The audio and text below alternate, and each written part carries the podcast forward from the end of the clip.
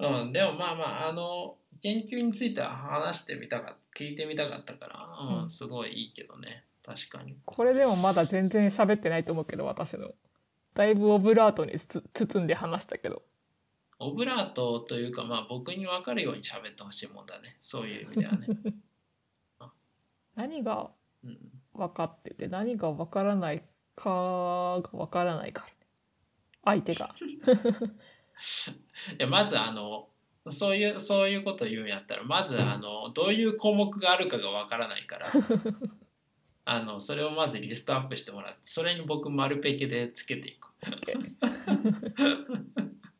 私が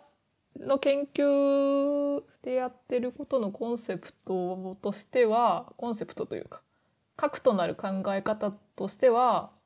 とコレクト・バイ・コンストラクションっていうんだけど設計段階から正しく作りましょうっていうあそのものを作ってそれが正しく動くかっていうことを調べるために検証技術っていうものがあるんだよね。ーうんで検証はその性質がシステムの性質が正しいか正しくないかっていうところをチェックしているんだけど、うんうんそれその正しいか正しくないかっていうところを設計の段階で考えておけば、うんその二度手間はなくなるよねっていうざっくり言うと。うんうんあーそれは分かるすごい分かる。でうんじゃあどうやって正しく設計していくんですかっていうところをまあいろいろな道具を使いながら理論的な道具を使いながら考えているって感じかな。うーんなるほど。じゃあさそれの応用とかさ最終目的とかってさ、うんどうなるかねそのなんか単純なんやとさうん手順書みたいなのに落ちていくわけ。あのそういう誰でもさ同じものがそのクオリティの高いあのシステムかプロダクトみたいなのが作れるようなこうマニュアルみたいなところを最終的に目指すわけ。まあ、マニュアルというかだからその設計をするためのアルゴリズムを作ってるのねもうちょっと具体的に言うと。うん、でアルゴリズムにできるっていうことはプログラムとかに落とし込めるからそれで自動設計ができるようになるとか設計をサポートするツールにつながればいいかなって感じ。あ入力だけ入れたらうんあの作りたいものが出てくるみたいなそうそうそし作りたいシステムができるよみたいなう。うん、その間のこの中間ツールみたいなのができれば一番理想っていうことか。そうまあ何を作るかって言われたらそういうものになるかな。うんうんうん、難 しいな、うん。やってることはなんとなく分かっていったけど。うんこれ聞いてる人にどれくらい伝わってるのかというだいぶ怖いんだけど。うん これはあの聞いてくれる需要があるかっていうところを含めてあの疑問なんだけどそういうのもあるんだなふーんぐらいで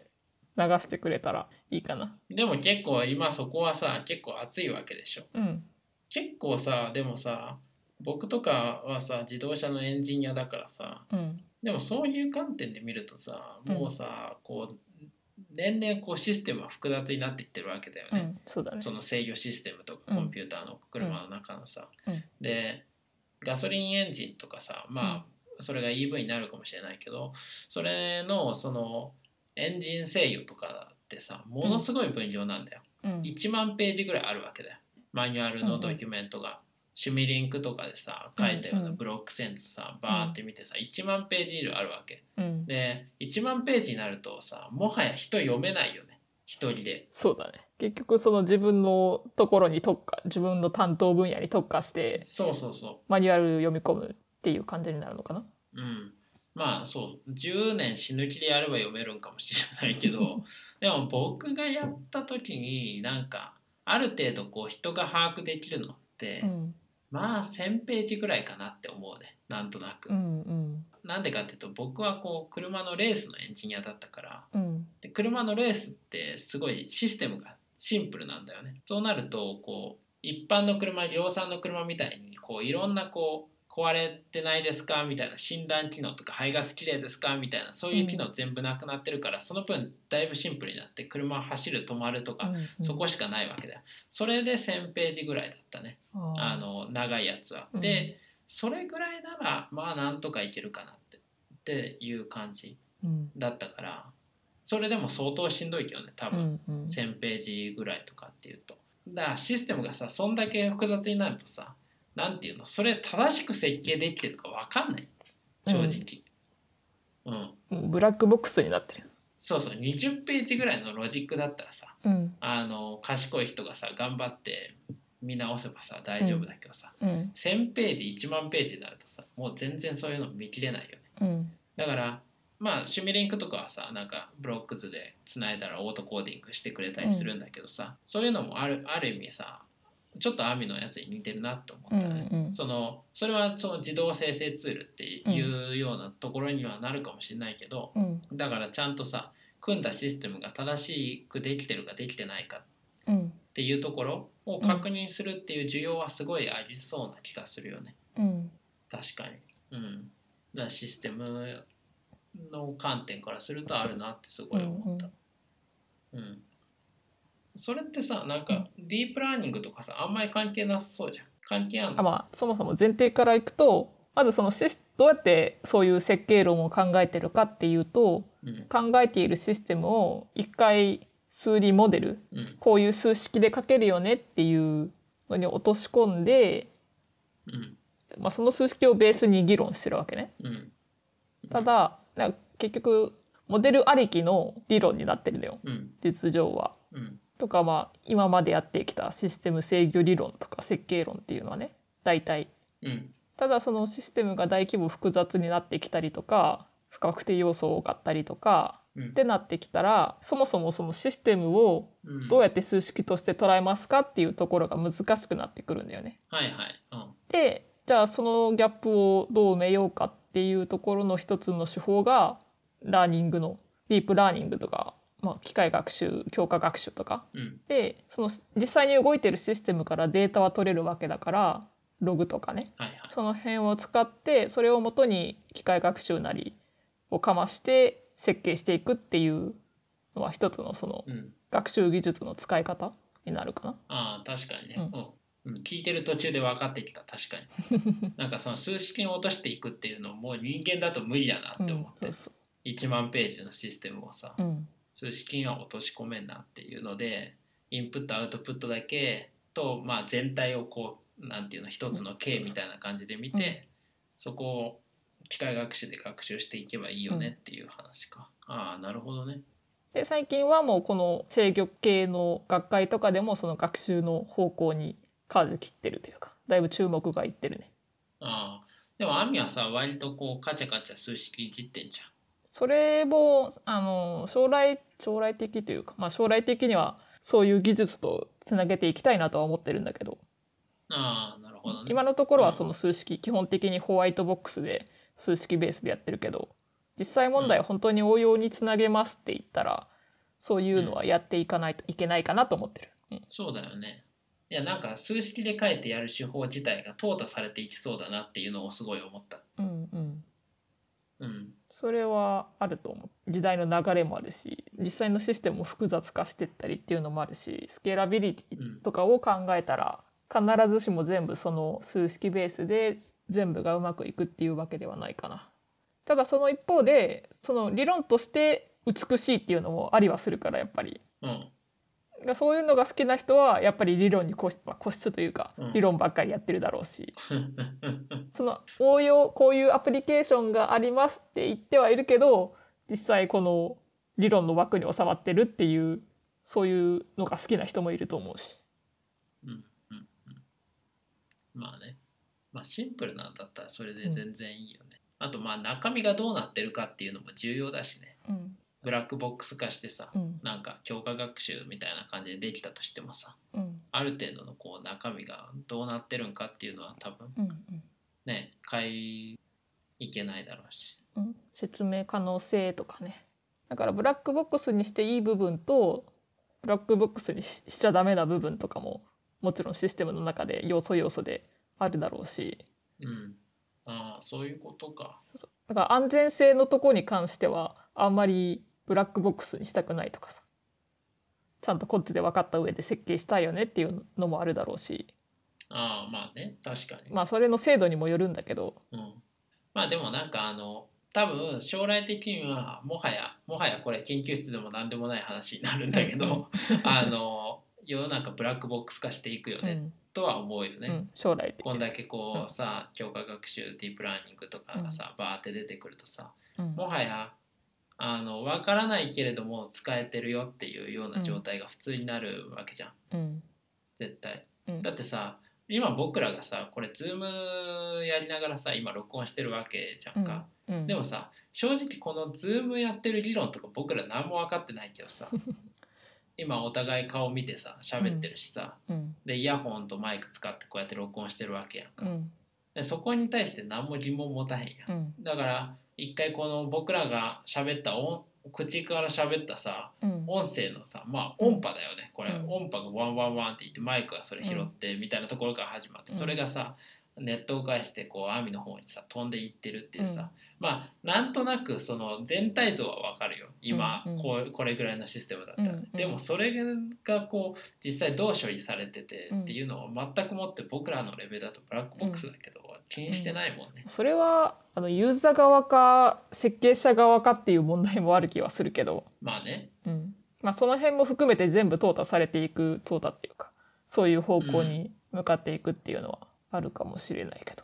わかんないよだから研究者目線なのかエンジニアリング目線なのかっていうところはあるかもしれないけど、うんあの世の中に応用しようっていうようなのが、うんまあ、工学とかエンジニアリング目線じゃん。でそこからするとあのひ有名な話は飛行機が空飛ぶ理屈が分かってないとかそういううんさあの、翼でなぜあれが揚力が生まれるか分かってないっていううんうんのはさ結構有名な話なんだよね。うん翼の上向き上側を通るさ空気の流れと下向きを通る空気の流れでさうんあの通るき距離が変わるからさ速度が変わってあの上下でね翼の上下で速度が変わって圧力の差が生まれるっていうのが、あの一般的に言われてる説明なんだけどそれが本当かっていうのは誰も分かってないわけだよ。うんそれをちゃんと理解するためにはナビエストークス方程式を解かないといけない。うんあの流体で非常に有名なナビエストークス方程式を解かないといけない。うんでもそれまだ誰一人解けてないよね。うんだけれども飛行機こんだけ世界飛んでるっていうのは、なんかその工学目線からするともはや分からなくても使える。うんただあのやっぱり原理は気になっちゃうよねっていうところはあるね。そののが理論やそうそうでそうしょ。そう動いてるって分かっていても、それをもうちょっと解析したいとかまあ分ね析していきたいっていう方向に行ったら、それは分かる。それは分かるけど一方で研究もさ予算取らなきゃいけないじゃん。うんその時にさこうそこに対してこう興味を持ってくれるうん人がさそのうん自分の研究者以外の人がさ、うん必要なわけやんか、うん絶対にうん予算をつけるためにねうんだからそうなった時に実世界でうまくいってるからもういいじゃんって なっちゃうかあの、うんナビエストークスもそうだった気がするけどなんかうんあの賞金がさかかってさうん解決できたらおいくらみたいなさ、うんそういう懸賞金とかがかけられてそれをうん解決するための研究でできるのかちょっと分かんないけど、うんなんかそういうところはちょっと怖いなって思ったのね、怖いうん、だから世の中が結局分からないことだらけすぎてあだからそういうところに予算がいかなくなるってこと、そうそうそうブラックボックスでこう動いてるからいいじゃんってなってうんでそこをこう解決しようっていうようなところに研究者は行くと思うんだけどうんあの世の中がついていかないかもしれないっていうのが怖い。うんうんうんなるほどその可能性は否定はできないねだってさ亜美の話こんだけ聞いてさ僕がの理解度って多分さ、あのほんのちょっとみたいな感じやんかうんだから、それこそさじゃあ僕の母親がその話聞いたらもうまるっきりわからないわけだよね もはやそんなこと考えようもしないねだからまあ僕の母親とかまあ僕らの母親父親みたいなのが一般層だとするとさ、うんなんかそういう人たちからこう理解を得てうんまあそううん理解を得得る必要はないのかもしれないけどそういう人たちの相違が世論になっちゃうわけだからさ、うんうんなんかちょっと怖いうんうんまあ、そういう意味でも啓蒙啓蒙活動とかは必要なんだろうねアウトリーチうんうんグラントのうまい書き方とかね小手先の話にならないといいね、まあねまあ政府の予算がだからうんもうもはや政府の予算ね使えないからね、うんうん、どどんどん縮小させるされてるじゃん。うんだからもう大学がこう他の企業とかと一緒にこう民間と一緒にやっていく時代なんじゃないのなんか東大のニュース見たじゃんなんだっけ東大の資本でお金調達しますみたい大学祭の話なそうそうあああなったらこうこう割とこう一般の世の中に近くなるかなとはなんとなく思うけどね、うんまあ逆に言えば国がそういう理論的なところを守らんといかんとは思うけどねうんうん日本は言われてるよね基本基礎研究とか、まあ、基礎研究に限らずだと思うけど予算がどんどん減ってるとかねうん課題はいっぱいですね、でも日本基礎研究強いじゃん。違うの。いやノーベルいや化学賞、ノーベル賞を取ってるのは大体基礎研究じゃん。でもノーベルけノーベル賞自体が、まあ、そもそも基礎研究しかないのか。うんうんでも一方でさ、うんその山中先生とかは自分でお金集めたりしてるわけじゃんうん、あれは足らないからでしょ。うん、だからその辺に対してお金がちゃんと降りてこないっていう、確かにね。だから iPS 細胞ですら出てこない、お金が足らないんだったらどうするんだって思うけどね。もはやそうなったら。まああれは実際応用のところだからっていうのもあるかもしれないけど、あれこそ本当にブラックボックスやろ。まあわかんない。うん、僕は論文一切読んでない私もわからないけどわかんねうん、ね肌から見たら思いっきりブラックボックスや、まあままあそんなもんやなあ、うんうん、と一旦この辺にしておきませんもうだいか、ぶ喋ったね、うんもうもうお疲れやで、 そうだねということでまあちょっと研究室の話から結構本格的な研究テーマそのものとかまで話が広がっちゃったけど一旦今日はこんなところでおしまいにしておきま しょうはい 了解しました、うん ありがとうございままだす、ちょっと次はなもうちょっとライトな話がいいのかな、うんそうだねなんかもうちょっとこうさふんわりした話の方が楽しい話がしたいようね、んいや楽しかったよ楽しかったけどね楽しかったけれどもなんか違う気がするなこ れまあちょっとまた後で反省会をしてはいまた次回以降の話題に乞うご期待というこ とではいじゃあ今日はこの辺でさよなら。はいありがとうございますさようなら